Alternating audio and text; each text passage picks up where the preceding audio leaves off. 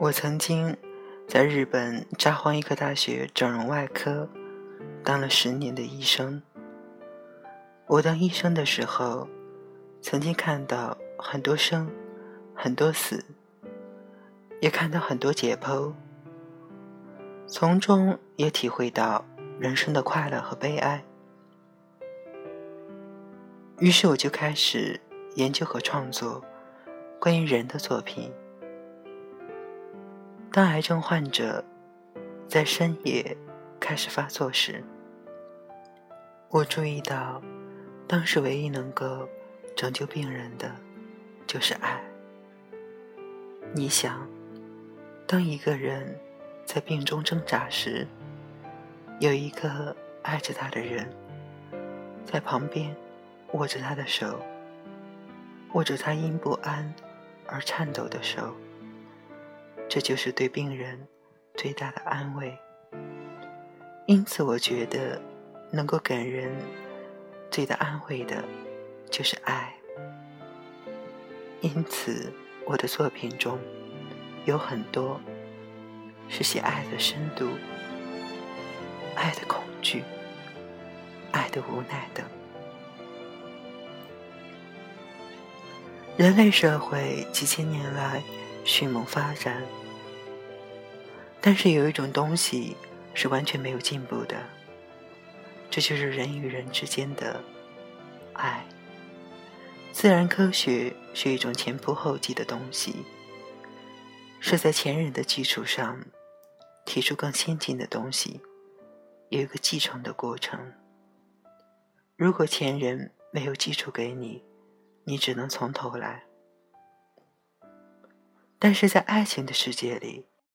他不可能做到前赴后继，他不像自然科学是可以积累的。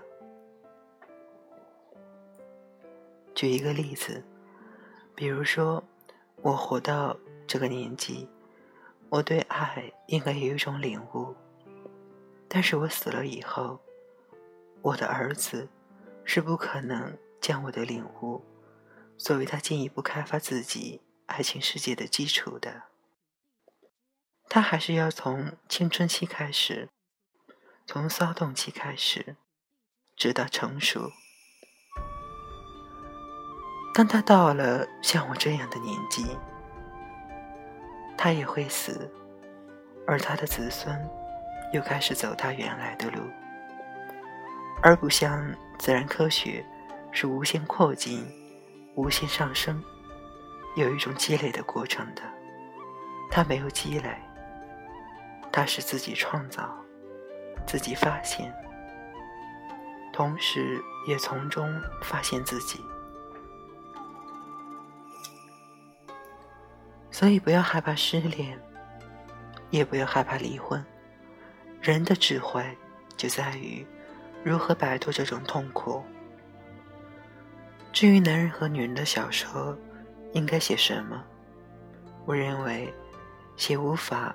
用常理解释的事情，就是男女小说。比如说，一个有钱人家的贵公子，他有钱，人长得又帅，他一定会成为女人追逐的对象。这种事情，在我的小说里基本上不写的。为什么呢？因为他太容易懂了，太无聊了。那么，爱情小说应该写什么呢？比如说，碰到一个觉得不可靠的男人，一个很危险的男人，但他却有另一种亲切感，给人一种震撼力。虽然父母双方都反对，但是我一定要跟这个人。这才是我们的文学作品要写的。我举个身边的例子，我有一位编辑朋友，四十多岁。有一天，他来我这里商量出版的事情。结束以后，一点也没有要回去的迹象。我问他原因，他说早上出门的时候和妻子吵了一架，现在不知道该怎么回去。为什么会吵架呢？原来当时日本人用的一种牙膏是一根管子，用手一按就会把牙膏挤出来。男人非常仔细，牙膏用的很节约，每次都从底部往前一点一点挤。但是妻子不像他那么节约，随便什么地方都挤，因此在牙膏管上留下许多印痕，让丈夫觉得很讨厌。这天早晨，丈夫终于忍不住说：“你挤牙膏不要到处挤。”留下你的手印，让我觉得很脏。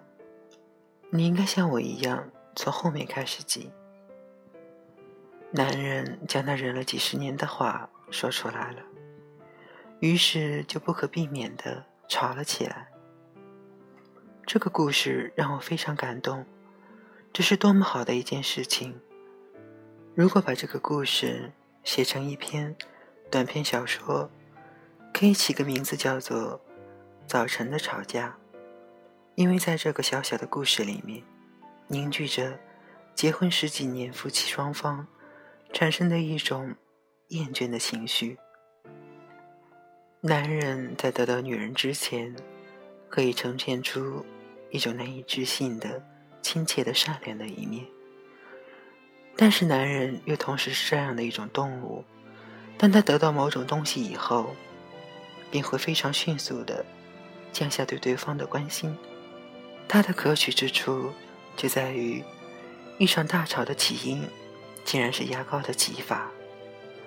如果是为了很大的财产纠纷而离婚，这一般来讲都是正当的理由。作为小说就很无聊了。我认为男女关系不是一门学问，即便你是东京大学毕业的，不懂，就是不懂。但是，即便从来没有上过大学的人，他也有可能领悟到男人和女人之间的奥秘。所以，从学问来讲，它不是一种学问，而是一种领悟。